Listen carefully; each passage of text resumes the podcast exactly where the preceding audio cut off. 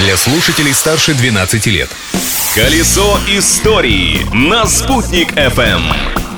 Всем большой солнечный привет! Есть у вас что-нибудь об истории этой даты? А у меня, Юлий Санвердин, есть. 29 апреля – это Международный день танца. И это еще не все. События дня.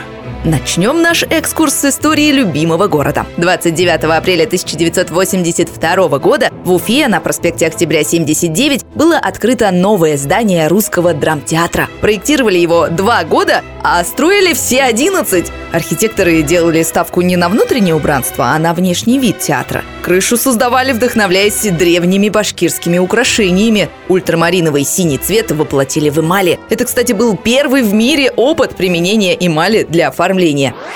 Особенный колорит театру придали огромные, украшенные горельефами колонны-пилоны. Причем строили их в первую очередь. Выглядело это достаточно странно, как вы понимаете. Несмотря на все проблемы, новое здание для Государственного академического русского драматического театра Республики Башкортостан было завершено, и артисты вышли на сцену. Но с тех пор прошло уже почти 40 лет, так что реконструкция театра уже не за горами.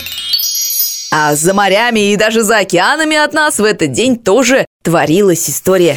Изобретение дня. 29 апреля шведский иммигрант Гидеон Сунбек запатентовал в Америке изобретение под названием зиппер. Сегодня оно известно нам как застежка-молния.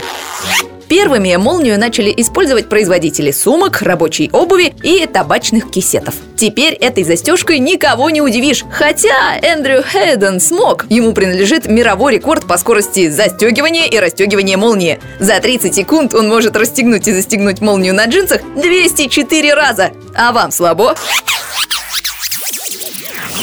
А еще сегодня Всемирный день исполнения детских желаний. Все мы в душе дети, поэтому пусть и ваши мечты исполняются. А если вы желаете узнать еще больше исторических фактов, то я, Юлия Санвердина, исполню ваши желания. Новый выпуск программы «Колесо истории» завтра в то же время. До встречи!